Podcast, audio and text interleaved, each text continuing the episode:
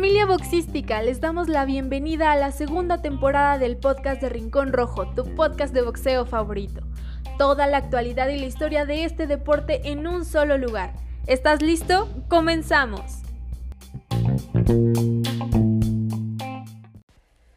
¿Qué tal, qué tal amigos de Rincón Rojo? Bienvenidos a nuestro programa número 96. Mi nombre es Irene Deserti, aquí dándoles la bienvenida y comandando un nuevo episodio.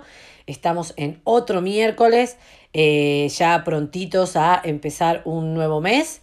Eh, así que hay que estar atentos porque obviamente va a salir la nueva edición de Rincón Rojo Magazine, la número 42 les estaremos avisando en nuestras redes sociales, por supuesto, cuando esté listísima para que puedan ir a buscarla y descargarla. Y ya saben que si por alguna razón tienen algún problema y se les dificulta la descarga desde la página web, pueden escribirnos con toda confianza eh, por los canales directos de alguna de nuestras redes y nosotros encontraremos la manera de hacérsela llegar, les pediremos su mail, la, la enviaremos de manera personal, pero sin ningún problema. Nadie, nadie, nadie que quiera se quedará sin su eh, edición eh, digital de Rincón Rojo Magazine. Ahí que, así que ahí ya saben, ¿eh? cualquier cosita nos pueden escribir. Y también recuerden que como cada día primero del mes, estaremos en plena dinámica, que todos sepan que hacemos box, que es la frasecita que nos identifica también, así que ahí vayan preparando sus fotos, vayan preparando sus videos, tenganlos listos para enviarlos, recuerden que háganlo por mensaje directo para que no se nos pase absolutamente ninguno, nosotros ahí le haremos una pequeña edición, le pondremos nuestro logo y obviamente lo estaremos subiendo tanto en Facebook, Instagram como Twitter. Eh, no se olviden también poner su nombre, eh, su gimnasio, si es que están entrenando en algún gimnasio, su compañero, si quieren nombrarlo, si están haciendo sparring, no es algún pedacito de pelea, o su entrenador, si andan manopleando. Ahí toda la información que ustedes quieran que volquemos en ese video o en esa foto, bienvenido sea. Así que bueno, Vamos a empezar un nuevo programa. Hay mucho, mucho, mucho. Se vienen grandes peleas. Eh, hubo, hubo varios este, anuncios esta semana. Estaremos hablando de ellos en minutitos nada más. Em, así que creo que no hace falta mucha presentación. Tenemos un tema muy, muy interesante hoy. En la voz de Octavio, por supuesto, nuestro compañero Octavio, que también ahí se anduvo dando vuelta por, eh, por una función de boxeo, lo pudieron ver en nuestras redes. Así que los voy a dejar con Octavio. Tenemos un tema muy interesante, como les decía, que es, eh, seguramente ustedes lo conocen, por la película El hombre Cenicienta o Cinderella Man, eh, que está basado en la historia de un boxeador profesional de la vida real, eh, con una historia muy interesante, una de esas tantas historias que inspiran al séptimo arte. Y bueno, hemos decidido con Octavio contarles un poquito sobre el background que eh, forma parte de esta película, ¿no? Que la película sea el puntapié para contarles la historia del maravilloso James Braddock. Así que adelante Octavio, los dejo con eh, mi compañero para que disfruten este tema de la semana.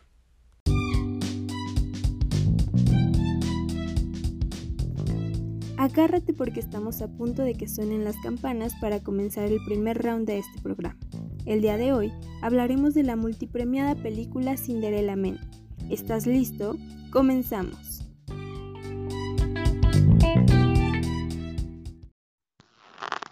Hola amigos todos, Irene, pues aquí nuevamente con un podcast para Rincón Rojo en uno de los ya podcast capítulos noventeros eh, acercándonos a primer centenar de capítulos, así que pues vamos, vamos directo a, la historia que nos eh, atañe el día de hoy. Es una historia muy interesante, la de James uh, Walter Braddock, que fue un neoyorquino, un boxeador que se convirtió de algún modo en toda una leyenda, uno de los, un peso completo, uno de los pesos que por ese entonces donde él fue allá en los años 30 y fue, mm, digamos, un boxeador que, que dio el campanazo, pues los pesos completos, los pesos pesados eran, eran la maravilla, eran prácticamente los que acaparaban todas las atenciones en el boxeo. Por lo tanto, esto lo, lo llevó a ser una verdadera eh, pues leyenda, así, ¿por qué no decirlo así? por todo ese mm, trayecto, por todo ese em, andar en el pugilismo, eh, que pues de algún modo fue como una montaña rusa, en la cual pues digamos vámonos directamente a la, a la historia, que es em, de este James Braddock, el, el, el, que también obviamente se le conoció como el Cinderella Man, que este, el, el hombre cenicienta, que pues sabemos que esta representa como una, pues un sueño hecho realidad, es como el pináculo de, de, de, de una carrera, es prácticamente volver un sueño realidad, el, este sentido del, de, la cenicienta o del ceniciento, eh, y se vio reflejado en este boxeador como ya les decía, oriundo de Nueva York y muere precisamente también adelantándonos un poco muere en el estado de Nueva York, que es un estado contiguo, que es un estado que hace frontera con el estado de Nueva York, em, también un estado de, mucho boxeo, pues ahí muere eh, Braddock y precisamente en la ciudad, en esta ciudad donde él em, pues muere, donde él radicó eh, los últimos años de su vida, también lleva un parque con, eh, con su nombre. Entonces, eh, pues ya sabemos que hay un ah, parque en los Estados Unidos, en New Jersey, con el nombre de James eh, J. Braddock. Em, pues obviamente también esta, esta carrera mm, inspiró, inspiró la creación de una película de, en Hollywood, nada más y nada menos, una película de Ron Howard que se intituló precisamente de este modo, el Cinderella Man, eh, que fue protagonizada por Russell Crowe y eh, pues cuenta precisamente una parte de la historia de lo que hizo este boxeador de los pesos completos que llegó a ser eh, campeón de los pesos pesados de 1935 a 1937 y nada más y nada menos que tuvo la oportunidad de enfrentarse a dos grandes y a dos campeonísimos tremendos, entre otros de su carrera profesional. Y estoy hablando de Max Baer y de el fabuloso Joey Luis. Con estos dos eh, mastodontes, con estos dos eh, gigantes del boxeo, en el sentido literario y en el sentido eh, figurado y en el sentido este, real, pues dos gigantes del boxeo. Em, por ejemplo, em, a quien le arrebata precisamente el campeonato del mundo de los pesos pesados es contra, eh, en una pelea contra este Max Bear, que precisamente es la que se, em, se presenta, digamos, la historia en la película hollywoodense. Y este Max Bear, que es, eh, digamos, un diminutivo de Maximilian Adalbert Bear, eh, fue eh, campeón del mundo precisamente en 1934 y eh, pues era también un, boxeador que había peleado con otro, eran coetáneos, eran contemporáneos, también se le conoce a esta forma, bueno, en que vivieron y convivieron todos ellos en un mismo tiempo, entonces convivieron em, Max Baer, Max Schmeling, también el alemán, eh, Max Baer, alemán, digo, perdón, eh, iba a decir mexicano, norteamericano, y mm, el um, James Braddock, norteamericano, y su sucesor Joe Louis, también norteamericano. Entonces estamos hablando que hay tres em, caminos, fue una encrucijada precisamente de boxeadores de altísima talla, de estos tres norteamericanos y un alemán, eh, Schmeling, que era pues de los consentidos del Führer, ¿no? Entonces, nada, se va haciendo esa historia, em, se va tejiendo eh, de manera muy interesante porque ya estamos sumando pues temas de esa, de, de Hitler, que ya estamos mencionando un personaje denesnable, pero histórico, y para muchos, eh, que por ejemplo un servidor ha entrado casas, a casas de algunos, digamos, de algún amigo o algún esposo o algo de alguna amiga, y, uno ve ahí un retrato de, de del Führer, o del Führer, como se pronunciaría en alemán, y con sus, eh, bueno, intentando pronunciar el, alemán como, como, lo hacen ellos, la terminación e, R en A, Führer, pero bueno, no hay ningún acento alemán en esto, ¿no? Y eh, My Camp, que es también mi lucha, el libro del, de Hitler, y uno los ve en casas, ¿no? O sea, todavía uno encuentra ese tipo de, de, cosas. Eh, así que bueno, pues para unos un personaje desnable y para otros, pues este, un personaje, digamos, este, mítico. Así que, pues este, el, en, en este caso, hay algo bien interesante porque Max Baer también tiene un origen judío. Estoy hablando del, que, digamos, em, le cedió el cinturón de campeonato del mundo a nuestro Cinderella Man, que ya lo, conoceremos así a partir de este momento, el James Walter Braddock.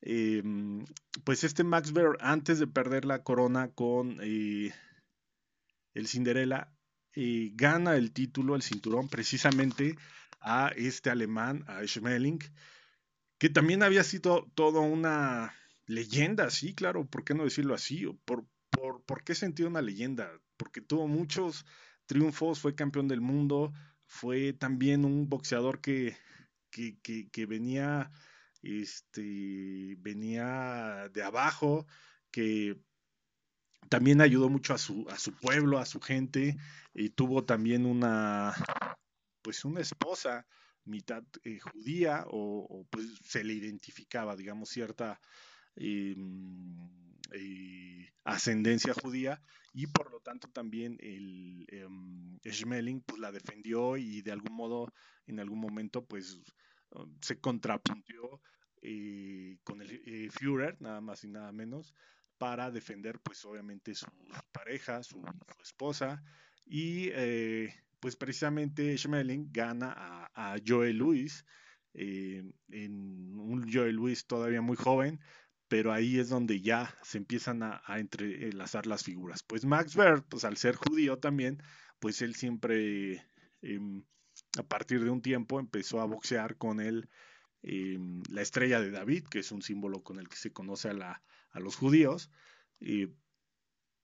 y bueno, pues al, haber ganado este, o al haber pues arrebatado este cinturón a, mm, Schmeling, pues obviamente eh, fue como una especie de también triunfo simbólico, un triunfo mm, pues que, que, abonaba la causa de, del mundo libre, ¿no?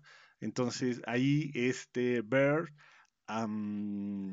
Obtiene, obtiene el, cinturón de campeón del mundo y pues los, eh, digamos, promotores de este boxeador que a lo mejor en, el, en la película está un poco más eh, satanizado, vamos a llamarle así, lo tienen un poco más eh, con, con, un dramatismo de más porque el hijo de Max Baird y otras personas salen a defender al boxeador ya obviamente fallecido en el momento que se filmó la película, que esta fue eh, filmada por ahí del 2005, así que bueno, ya había muerto Max Baird y lo ponen en la película como pues una...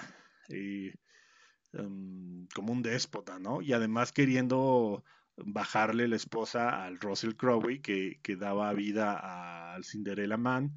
Entonces, este, pues no, Max Baer al parecer era un hombre más humano, que también incluso convivió con eh, James Braddock, con el Cinderella, que em, también convivió pues con los mm, boxeadores que le con los que fue digamos ganando en, el boxeo. Incluso también em, este Max Baer pues eh, habla precisamente la grandeza de Max Baer habla también de la hazaña del Cinderella, porque Max Baer era un noqueador, era un fajador y era pues un boxeador de tremenda pegada.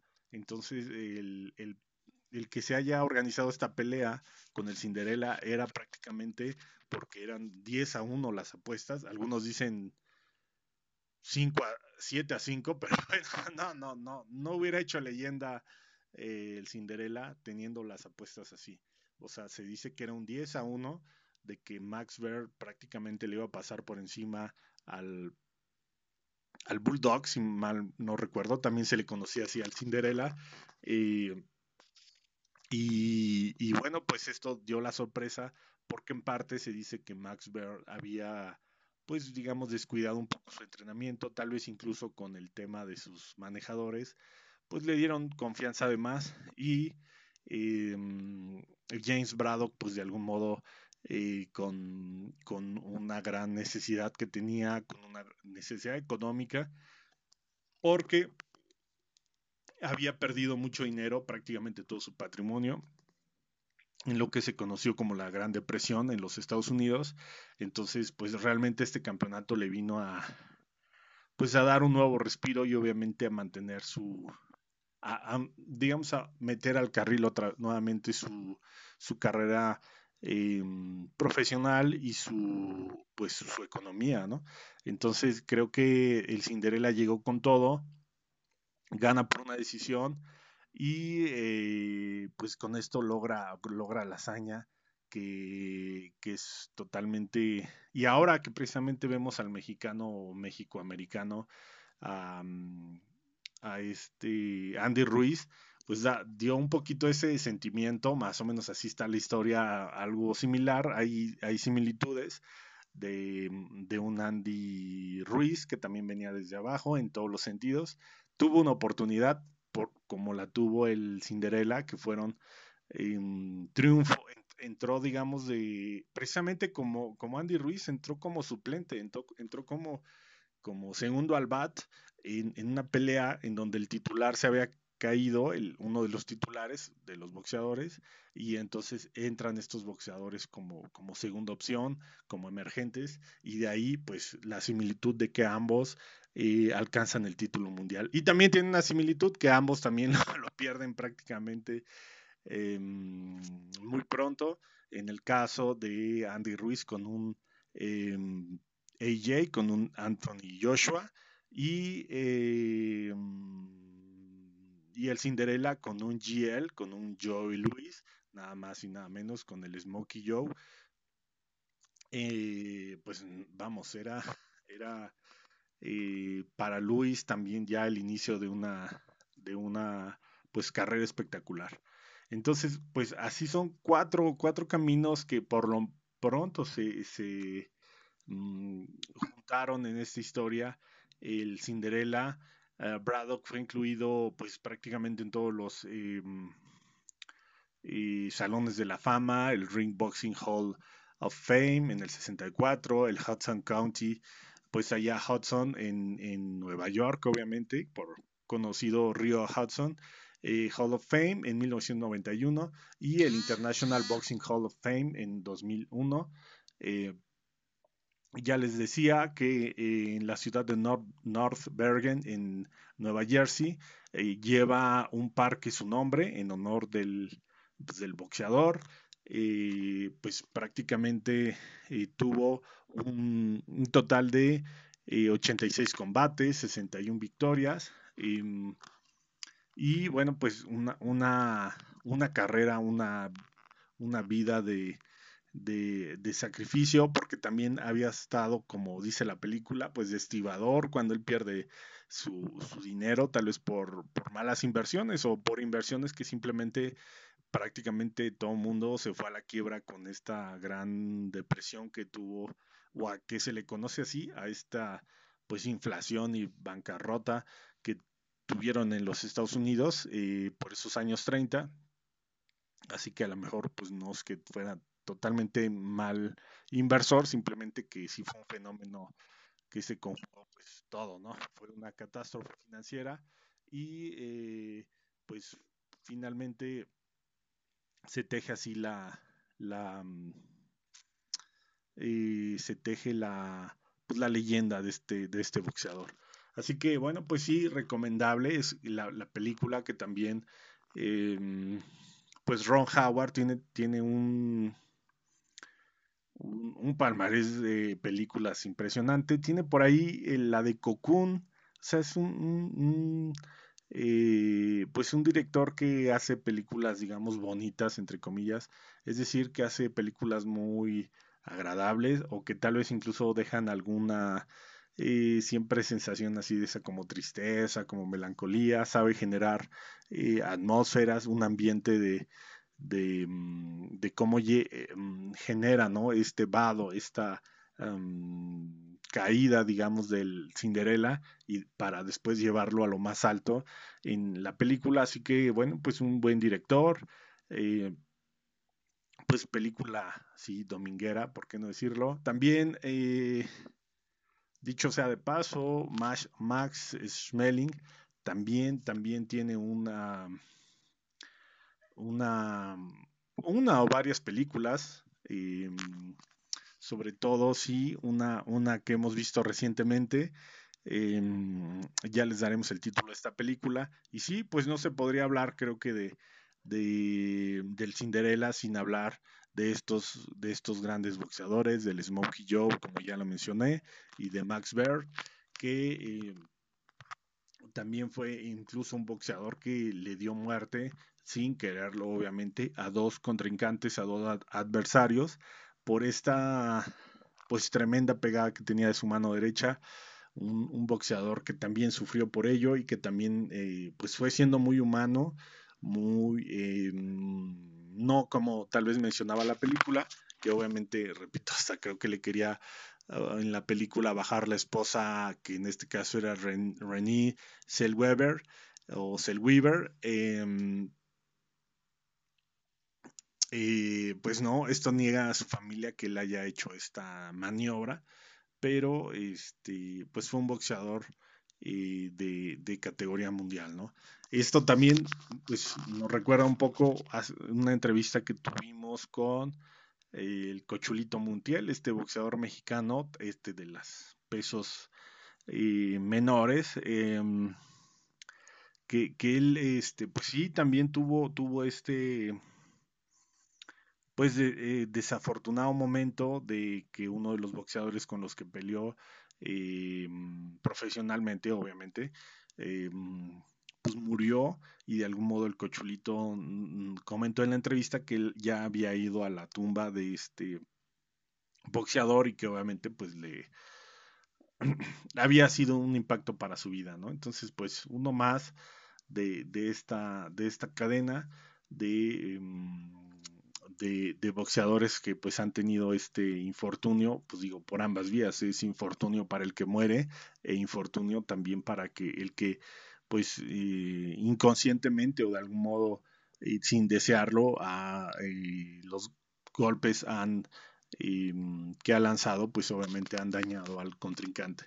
Pero bueno pues este así así se cierra una historia un capítulo más de de un, de un drama, de una, de una vida de éxito, de, de, una historia que obviamente habla de, de cómo es el, boxeador, cómo es el boxeo, cómo son esas penumbras y que pues se, se, ilustran perfectamente, ¿no? Que puede ser la historia de un campeón o de un boxeador en cualquier país, en cualquier mm, momento, en cualquier año, en cualquier década, en cualquier pueblo, este, esta historia del Cinderella Man.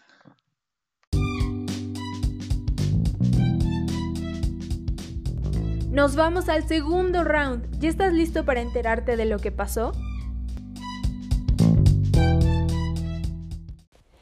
Bueno amigos, ahora sí nos vamos directo al segundo round de este programa. Vamos a hablar un poquito de lo que pasó y les voy a resumir los eh, resultados más relevantes de este fin de semana. Hubo varios, hubo varios, algunos muy destacados. Eh, así que vamos a, vamos a meternos de lleno en esto, así que prepárense porque ahora sí los voy a, bombardear de información. Em, bueno, nos vamos a trasladar al jueves 25 de marzo a San Juan de Puerto Rico, allí en la plaza del Quinto Centenario se presentó su hija pródiga, Amanda Serrano, esta multicampeona en siete divisiones de peso, que se enfrentaba a otra difícil, a otra temida, em, una de las mm, grandes representantes que tiene el boxeo femenino en Argentina, si no es por este momento la, más, la más este, representativa. Hablamos de Daniela La Bonita Bermúdez, ya la conocen todos ustedes aquí en México porque fue una de las que combatió con Mariana La Barbie Juárez. Y era una pelea muy esperada porque era una pelea de gran nivel, de dos boxeadoras de gran nivel em, que se enfrentaban, ¿no? Em, finalmente, en una pelea muy intensa, con estilos muy distintos, Amanda Serrano se quedó con la victoria por la vía rápida porque logró eh, frenar eh, a, la fuerte Bermúdez en el noveno asalto con dos, este, golpes a las zonas blandas que le quitaron el aire y eh, Bermúdez no pudo ya este, ponerse de pie. Eh, con este resultado, Amanda retuvo sus campeonatos del Consejo Mundial de Boxeo y Organización Mundial de Boxeo en la categoría pluma, se adjudicó también el Ivo, que estaba vacante, y bueno, creo que realmente dio el salto de calidad Amanda con esta pelea. Era un desafío muy importante también para Bermúdez, creo que nunca se había enfrentado quizá con una boxeadora tan versátil. Y para Amanda realmente fue la consagración de todo eso que decía que era, pero que realmente no nos demostraba sobre el cuadrilátero no nos demostraba con una boxeadora eh, que estuviera a su nivel, que estuviera a su altura y en lo personal me cerró la boca, no tengo nada para decir, estuvo impecable la actuación de Amanda, que seguramente le dará a esta victoria la confianza para cerrar realmente esas peleas realmente competitivas que se merece, a las cuales ella demostró estar a la altura y que realmente toda esa colección de cinturones mundiales que tiene las gane en peleas como la que vimos este jueves, ¿no? Em, en esa cartelera también eh, hubo una representante mexicana, otra ex campeona mundial, hablamos de Areli Ametralladora Muciño, con la que estuvimos platicando el año pasado, nos contaba que había planes, este, em, pero bueno, no se concretaba nada hasta este jueves, que realmente pudo ser parte de esta cartelera, y se enfrentó a su compatriota Lucy Maravilla Hernández, en lo que fue una pelea con un ritmo de pelea muy intenso, eh, muy vibrante, la verdad que se tiraron a matar, no se guardaron ningún golpe. Eh, hay que felicitar a estas dos mujeres porque realmente fue increíble. Y finalmente la victoria quedó en manos de Areli, que impuso un poco ahí como su experiencia y, un poco más su calidad como boxeadora. Y los jueces la dieron ganadora por una eh, decisión unánime. Así que eh, nada que decir para estas cuatro guerreras que dejaron todo sobre el cuadrilátero el jueves desde San Juan de Puerto Rico y nos regalaron dos grandísimas peleas. Eh, bueno, después nos vamos a trasladar a el viernes, que fue cuando Chicharito González destronó al gato Curiel em, y se convirtió en el nuevo campeón Fecar Box de los pesos moscas. Obviamente este, este campeonato respaldado por el Consejo Mundial de Boxeo y lo venció por decisión mayoritaria. Em, con tarjetas de 94.96, 95.95 y 94.96, obviamente a favor de Chicharito González. Este fue el combate estelar eh, de la cartelera que presentó esta joven promotora, Producciones Deportivas, de Ricardo Maldonado, y que se realizó en, el, en las instalaciones aquí en Ciudad de México del Fit Center y fue una, una, un evento a puertas cerradas, ¿no? Obviamente fue sin, sin público. Em, el sábado, muy, muy, muy tempranito, desde la lejana Rusia, nos despertamos con la noticia de que Estrella, la Chacala Valverde, nuestra amiga, em, eh, oriunda ella de Ciudad Neza, eh, bueno, residente ahora en Tecámac, em, no pudo frente a la boxeadora local, la, eh, en realidad la nacida en Kazajistán, pero eh, radicada también en, en, Ekaterimburgo, ahí en Rusia. Hablamos de Tatiana Srasevskaya, eh, que bueno, venció a nuestra Chacala por decisión unánime. Después de una dura, de un duro combate, ya sabemos que la Chacala se planta intercambiar golpes, no es esa de las que se achica. Y bueno, la verdad que eh, le ganó en buena ley, pero la Chacala hizo ver ahí a la rusa algunas fallas, ¿no? Que si quiere seguir escalando va a tener que em, corregir porque se la vio ahí con algunas cuestiones defensivas un poco este, eh, mermadas porque la Chacara le puso sus, sus buenos golpes. Pero bueno, finalmente Tatiana Strasevskaya se quedó con la victoria y es ahora la nueva campeona mundial interina de la categoría gallo. Eh, en su versión del Consejo Mundial de Boxeo, una categoría en donde reina hoy por hoy Julián La Cobrita Luna. Eh, y bueno, vamos a ver qué pasa con esta nueva campeona. Eh, y que sigue obviamente para la carrera profesional de nuestra Chacala Valverde, a la cual le enviamos un gran cariño y también un, abrazo a ella y a todo su equipo. Y luego nos trasladamos a Gibraltar también en, horas de la tarde del sábado, porque Dillian White, este oriundo de Jamaica, que vive allí en Inglaterra, se tomó revancha de una pelea en la cual había caído en el quinto asalto frente al ruso em, Alexander Povetkin. En esta oportunidad, este, Povetkin eh, le tocó ser eh, el, derrotado porque White, como les decía, se cobró revancha y lo noqueó en el cuarto asalto. Em, le hizo aterrizar sobre la humanidad de Povetkin eh, unas manos que lo enviaron a, las cuerdas. Eh, finalmente ahí se empezó a tambalear Povetkin, algo quiso tratar de mantenerse en combate, eh, pero bueno, lo esperó White con un contragolpe que lo mandó a la lona y cuando se levantó realmente se veía que no estaba muy bien y el referee atinadamente obviamente detuvo el combate. Así que con esta victoria recuperó White ese campeonato mundial interino de los pesos pesados, también del Consejo Mundial de Boxeo que Povetkin le había arrebatado eh, el año pasado en plena cuarentena, si, no sé si lo recuerdan. Este, y bueno, se perfila, parece, como el nuevo retador, o no retador, como el nuevo rival, mejor dicho, de eh, Wilder, también el ex campeón de esta categoría. Em, así que tendremos que estar atentos a ver cómo se em, suceden eh, las negociaciones. Y me olvidé de un resultado que fue del viernes, perdón, del viernes 26, esto fue desde Monterrey, em, en, una, en una gran producción que pusieron al aire nuestros amigos de Round Zero Fight Night.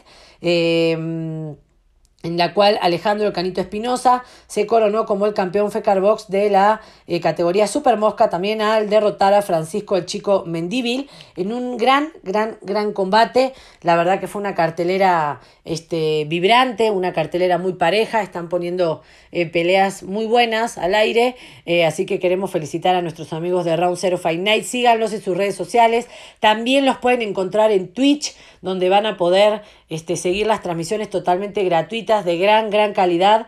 Así que bueno, este fue eh, como el evento estelar de esta cartelera eh, y también queríamos nombrarlos y felicitar a esta empresa que está, nos está regalando boxeo y de buen nivel. Así que bueno, creo que mm, no me quedó nada en el tintero y esto fue lo más destacado de lo que pasó en los días previos.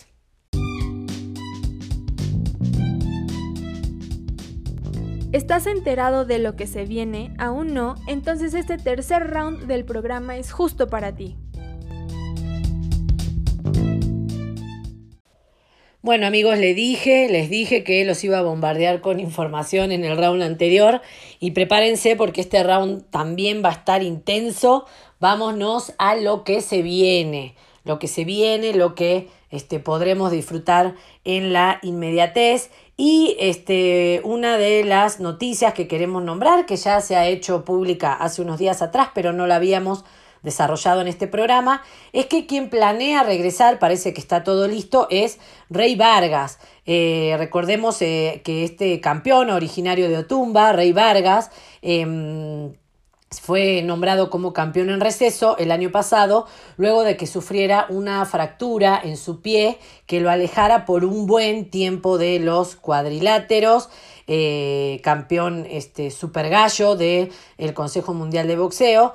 Em, lamentablemente esta lesión era una lesión de una gravedad mayor que, requería mayor tiempo de terapia, mayor tiempo de reposo y en su momento el Consejo decidió que este, se lo nombrara como campeón en receso para que el, campeonato que él estaba ocupando pudiera este, rodar entre los boxeadores que estaban activos. Eh, parece que Rey Vargas ya está recuperado, ya está listo para regresar, pero en esta ocasión va a invadir una categoría superior, se va a ir a la categoría pluma, en un pleito muy muy competitivo para Rey Vargas, eh, ordenado por el Consejo Mundial de Boxeo, em, que sería frente al actual campeón em, de esta categoría. Eh, hablamos del estadounidense Gary Russell, que estaría defendiendo entonces su faja pluma frente al mexicano.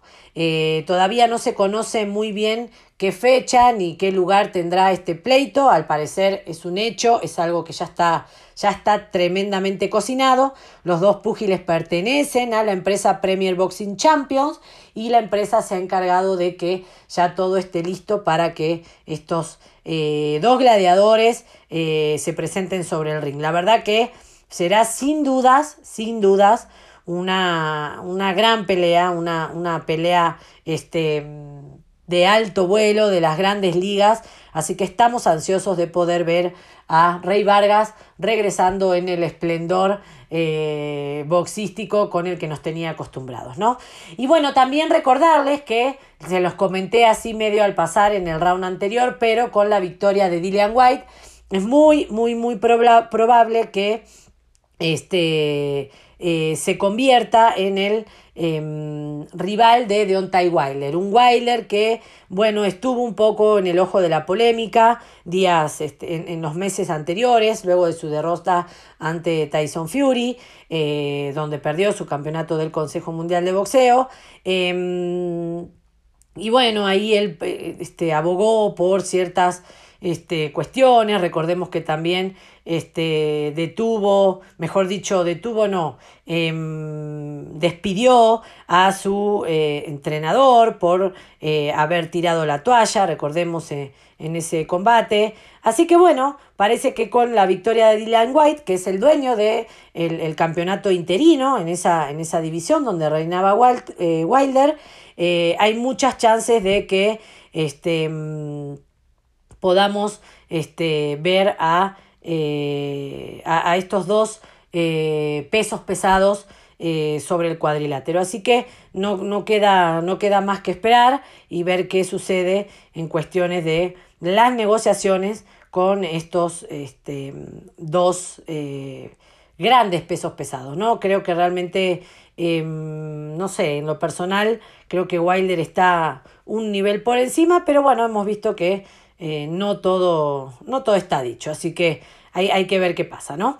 Y bueno, también recordar que en los próximos, las próximas semanas vamos a poder disfrutar del pleito entre Saúl el Canelo Álvarez frente a Billy Joe Sanders, quien ya se viene quejando de que una gripe no lo pudo, eh, no, no, le permitió empezar a, a, entrenar en, en en tiempo y forma, bueno, ya, ya, anda quejándose, así que bueno, esperemos que esas quejas desaparezcan y dé realmente una pelea competitiva. Pero creo que lo más relevante en cuestiones de próximos matches que se pueden dar en las próximas semanas fue eh, lo que se suscitó a través del el comunicado del Consejo Mundial de Boxeo que eh, hizo de manera oficial esta, esta, este nombramiento de eh, Juan Francisco El Gallo Estrada como el campeón franquicia de los pesos supermosca. Eh, ¿Qué implica subir de, categoría, de nivel o de campeonato? La verdad que estoy un poco perdida con, los campeonatos de las organizaciones, pero bueno, en este caso, ¿qué implica que Juan Francisco El Gallo Estrada eh, suba de categoría? Implica que tenemos más de un campeón en la misma eh, división de peso, ¿no? Tenemos a, Estrada como el campeón franquicia y este, el, absoluto queda ahí libre para que se pueda disputar entre otros boxeadoras. Esto, eh, boxeadoras, perdón, eh, boxeadores, perdón, ya estoy trabada. Me, me, me, enrosco tanto con el tema de los campeonatos en las organizaciones que que, me pierdo, se me va el cerebro. Pero bueno, volvamos, volvamos. Juan Francisco El Gallo Estrada, em, eh, ascendido a campeón franquicia. Esto va a permitir que, que se dé el tercer pleito entre Estrada y el Chocolatito González. Algo que ellos habían dicho que se iba a realizar independientemente de qué tipo de campeonato estuviera en las manos, de cada uno. Eh, Juan Francisco es entonces el campeón franquicia y este, el supercampeón de la Asociación Mundial de Boxeo. No es el campeón absoluto, pero bueno, es campeón igual. Esto permitiría, como bien les decía, que se diera esta trilogía que todos tenemos ganas de ver a raíz de la gran pelea que nos regalaron hace unos fines de semanas atrás.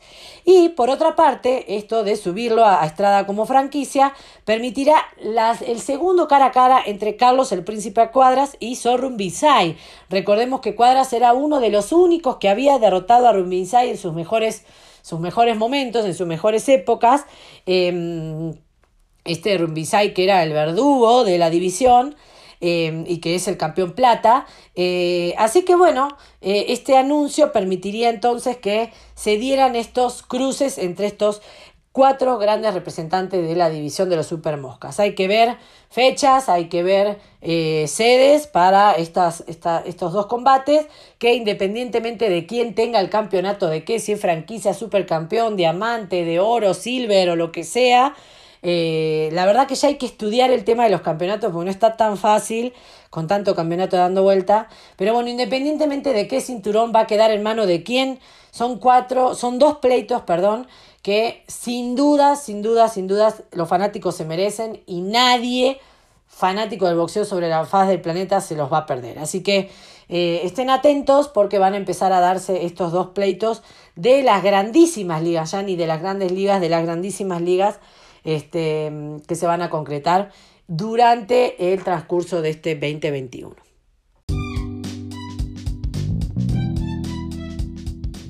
Cuarto y último round. Todavía no te vayas. Nos queda el destacado de la semana. Bueno amigos, llegamos a la anteúltima parte de este programa porque tendremos bonus track, así que no se muevan, cuando acabe este round no se, no se muevan, esta vez tenemos cinco asaltos pero bueno, creo que el, destacado de la semana está cantado, ¿no? Creo que tenemos que destacar la actuación de la boricua Amanda Serrano en esta contundente victoria que tuvo frente a la argentina Daniela La Bonita Bermúdez. ¿Y por qué vamos a destacar esta presentación? Porque realmente eran, o son, mejor dicho, dos boxeadoras destacadas, boxeadoras con carreras este, importantes. Eh, Amanda, por su parte, multicampeona en siete divisiones de peso. Eh, eh, y este mm, experimentada porque ya tiene un buen, un buen récord de peleas. Y por su parte la Argentina también campeona mundial en unas categorías inferiores a la que en la cual combatió. Eh, que, se convirtió en, en, la primer rival de peso, la primer rival de nivel para Amanda Serrano, que durante mucho tiempo decía que era una de las mejores, pero realmente no lo demostraba sobre el ring. Eh, siempre fue una boxeadora con buenas cualidades, pero nunca nadie la había puesto a trabajar a marchas forzadas sobre el cuadrilátero. Y Daniela venía a, tomar ese papel, ¿no? A, meter presión, a, pegar con contundencia, em, a encontrarse una, una rival, Amanda, eh, de experiencia, una, una rival eh, de su nivel, de su categoría, y entonces eh, nos, nos, tuvo esta pelea en vilo por eso, ¿no? Porque era una pelea de dos consagradas. Creo que fue la pelea más importante o una de las más importantes para Amanda Serrano en su carrera profesional, una pelea en donde ella pudo realmente demostrar y lucirse lo que es. Eh, mucho se hablaba sobre ella, pero poco veíamos sobre el cuadrilátero. Y finalmente vimos una versión de Amanda Serrano imbatible, impecable, impresionante. La vimos rápida, la vimos certera, la vimos versátil, la vimos inteligente, porque obviamente eh, Daniela era una rival de peligro, una rival que a pesar de que su boxeo frontal le quedó corto ante la versatilidad de Amanda Serrano, nunca dejó de ser peligrosa, ponía buenas manos, conectaba muy bien, aunque en esta oportunidad, y nosotros que somos seguidores como argentinos de, en este caso yo como argentina de la carrera de Daniela Bermúdez, este mm, no la vimos quizá trabajar tanto al, cuerpo como en otras oportunidades lo ha hecho y lo ha hecho muy bien, conecta ganchos muy lindos, con muy buena técnica, muy, muy, este, muy, muy potentes. Y en este caso, no sé si, porque obviamente las acciones de Amanda no se lo permitieron, no pudo quizá trabajar tanto a la zona blanda. Em, Daniela es una boxeadora muy fuerte, pero creo que su boxeo le quedó muy corto, como les decía, ante una boxeadora como Serrano, que fue muy versátil y que en todas las áreas boxísticas que implementó sobre el ring, eh, todo lo hizo bien. Em, se movía muy bien, se desplazó muy bien, eh, tuvo precaución de los ataques de Daniela, la pudo descifrar y eh, los contragolpes y los contraataques este, estuvieron estudiados por parte de Serrano para que realmente este, em, no pusiera eh, en peligro sus acciones, ¿no? Em, vimos que aguantó muy bien, muy bien los golpes de Bermúdez, eh, fue una pelea donde Amanda tuvo que trabajar, eh, creíamos que se iba a ir a las tarjetas, pero finalmente en el noveno round, con dos golpes a las zonas blandas, con la delicadeza y este, no sé, la, técnica de un cirujano, le quitó el aire a Bermúdez, que este, empezó a retroceder, puso sus rodillas en el piso y lo miró a su papá haciendo seña de que no podía, ¿no? De, que, de que no podía. Es el primer knockout para Daniela Bermúdez ante una boxeadora como Serrano que hizo todo a la perfección. Em, quizá lo que nos queda un poquito en el tintero es que eh, dos cosas. Primero, em, siento que no era la pelea para que Daniela, eh, Daniela Bermúdez saltara de división. Estábamos hablando de la división pluma. Daniela siempre ha peleado en gallo y en super gallo, sobre todo en super gallo en estas últimas peleas, pero no era realmente una rival para que ella se probara en una división superior. Creo que no fue atinada quizá la decisión, no atinado de, de, enfrentar a Amanda, eh, porque creo que tarde o temprano las boxeadoras están para eso, para enfrentarse con las mejores. Pero hubiera sido este, bueno quizá que tuviera una peleita de preparación en la categoría pluma para que ella pudiera ajustarse y después dar el salto de calidad eh, ante Amanda Serrano. Eh, eso por un lado. Y segundo, que lo que vimos de Daniela es que no tuvo estrategia de combate. Y hoy por hoy, como está el boxeo moderno, como está el boxeo femenino, no se puede ir al ataque ante una boxeadora con las mismas herramientas con las que enfrentaste las anteriores. Si bien era un choque de estilos y el estilo de Amanda em, tenía más chance quizá frente al de Bermúdez, este, vimos que eh, ante un, primero, segundo, tercer, cuarto round donde Daniela este, hacía eh, ciertas cosas y esas cosas no le daban efecto, no hubo plan B, eh, no hubo plan A y no hubo plan B, ¿no? incluso hasta las indicaciones de su padre en el rincón eran tan exageradas que se veían hasta del, hasta del rincón contrario, ¿no? Pero no había una estrategia de combate. Creo que eso fue lo que se vio, que no hubo una estrategia de combate. Y ante una boxeadora como Amanda Serrano lo pagas muy caro. Eh, de todas maneras, hay que aplaudir a estas dos grandes boxeadoras. Daniela entregó todo, como siempre, jamás se achica ante los desafíos, ante los compromisos, jamás se achica en combate, a pesar de, este, em, de que por ahí las cosas no le salieron como ella quería, ella va para adelante, recibe, da, pero ahí está, ¿no? Y aplaudir a la enorme Amanda Serrano, que en lo personal me tapó la boca, yo quería ver esta Amanda que todo el mundo decía que era, pero no me, no me lo mostraba. Em, así que Amanda, felicitaciones Amanda y a todo su equipo. Lo que sí voy a hacer un pequeño paréntesis este, para destacar lo siguiente, que es la eh, fatal eh, reacción de su entrenador en la esquina que lleva a que el referee lo retire. Em, Amanda es una boxeadora muy concentrada, muy, muy, muy metida en lo suyo, pero ante una pelea tan importante para Amanda. Yo entiendo los reclamos que estaba haciendo el, este, el entrenador en la esquina, pero no es manera de reclamar. Em, afortunadamente, el que lo hayan retirado a su entrenador principal, que era el que le daba las indicaciones, no, eh, no, no, ocasionó ningún problema en Amanda Serrano, pero en otro boxeador le podés arruinar la pelea. Que eso suceda la podés concentrar. Así que a ver si aprende la lección este señor eh, de, reclamar lo que es justo, no hay, no hay ningún problema que lo haga, pero este, no es la manera de gritar y de vociferar como lo hacía en el rincón, al punto de que el referee lo tenga que quitar. Eh, y gracias a Dios, como digo, no, eh, no desconcentró a su, a su boxeadora, que siguió dentro del plan de pelea y finalmente este, pudo consagrarse con la victoria. Pero en otras ocasiones eso podría haber sido un problema. Así que Felicitar a Amanda Serrano por la gran actuación que nos regaló este jueves. Ojalá vengan los grandes retos. Estoy segura que este, este resultado le va a dar la seguridad interna, porque yo creo que ella sabía que no se enfrentaba a rivales de gran nivel y esto le va a dar la seguridad de que realmente está para esas grandes peleas que siempre estaban por cerrarse, pero siempre pasaba algo, siempre pasaba algo y nunca se concretaban. Creo que ahora se van a concretar y van a ser producto de lo que nos mostró este jueves desde su natal Puerto Rico.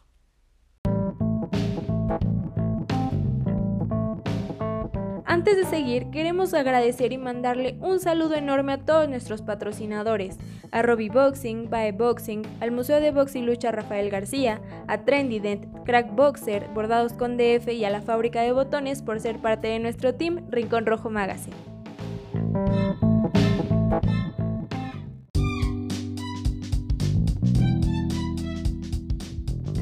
¿Pensaste que esto ya se había terminado? ¿Que habíamos llegado al final de este episodio? Aún no te muevas porque hoy la pelea dura 5 rounds. Es día de bonus track.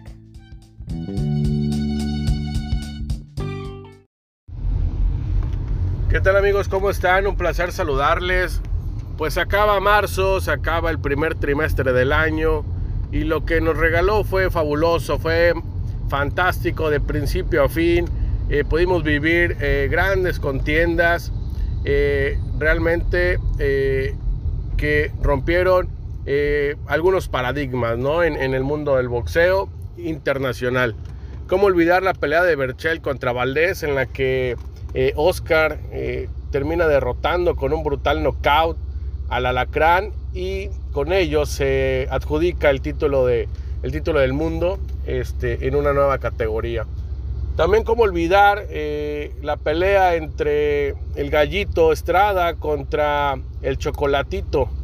Otra pelea brutal eh, donde, como se los platicaba ya en un, en un momento anterior de Rincón Rojo, este, no había eh, round de estudio, fueron a, buscar la pelea cerradísima, controvertida decisión de, de este juez eh, fumadón que, dio 117, 111 en su tarjeta, pero que eso no, no vino a manchar eh, la pelea, por contrario, eh, creo que fue un, plus adicional para, para brindarnos una emoción añadida a lo que pudieron hacer los boxeadores en los encordados.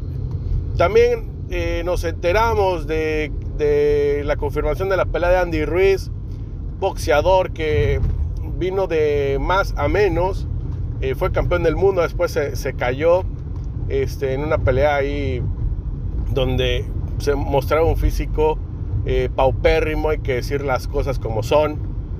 Y ahora lo vemos ya totalmente cambiado, distinto, eh, un, un, físico ya más portentoso. se nota la disciplina impuesta por el Canelo Team eh, que, es, que es algo de lo que, de lo que no nos cansamos de decir.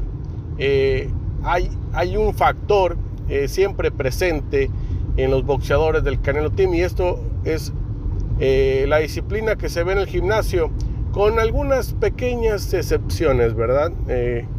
pero que generalmente lo que se aprecia es trabajo y disciplina. también la confirmación de la contienda pesos pesados entre Anthony Joshua y Tyson Fury, ya confirmada. Otro gran espectáculo que nos espera para el siguiente trimestre es la pelea entre Vander Holyfield y Mike Tyson, el episodio 3, que no lo quedaron a deber hace 20 eh, años, pero eh, que la vida nos, nos quiere premiar por ser tan aguantadores para este 2021 poder tener la pelea entre Tyson y Holyfield. Eh, también la pelea entre el sur, del zurdo Ramírez, que ya se espera con ansias. La pelea de eh, el vaquero Navarrete. Eh, y la del Canelo contra el Billy Joe Saunders, ahora en mayo. Entonces, querido, querido público, querido podcast escucha, la verdad es que nos espera un segundo trimestre de alarido de alarido. Va a ver que se va a divertir, la va a pasar eh, muy a gusto, súper bien, con grandes combates. Y vamos a cerrar eh, con broche de oro este, este semestre con el, con el torneo de gallos, el torneo de, gallos del Consejo Mundial de Boxeo, donde va a estar el, gallito Estrada como protagonista y como, como estelar. Y también va a estar eh, Chocolate porque va a ser la, la pelea 3. Y en la coestelar, pues seguramente el Príncipe Cuadras contra el Subizaray. Así va a estar el segundo trimestre del año y con ello podremos disfrutar lo que no vivimos el primer semestre del 2020, ahora en 2.0 en el 2021, con harta, harta emoción en el mundo del boxeo. Por ahí seguramente se me escapó algo, no sea malito, recuérdemela. Este, y, vivamos, vivamos de lleno el boxeo. Y como decimos aquí en Rincón Rojo, papá, que todos sepan que hacemos box. Cuídense mucho, saludos y no bajen la guardia. Hasta luego.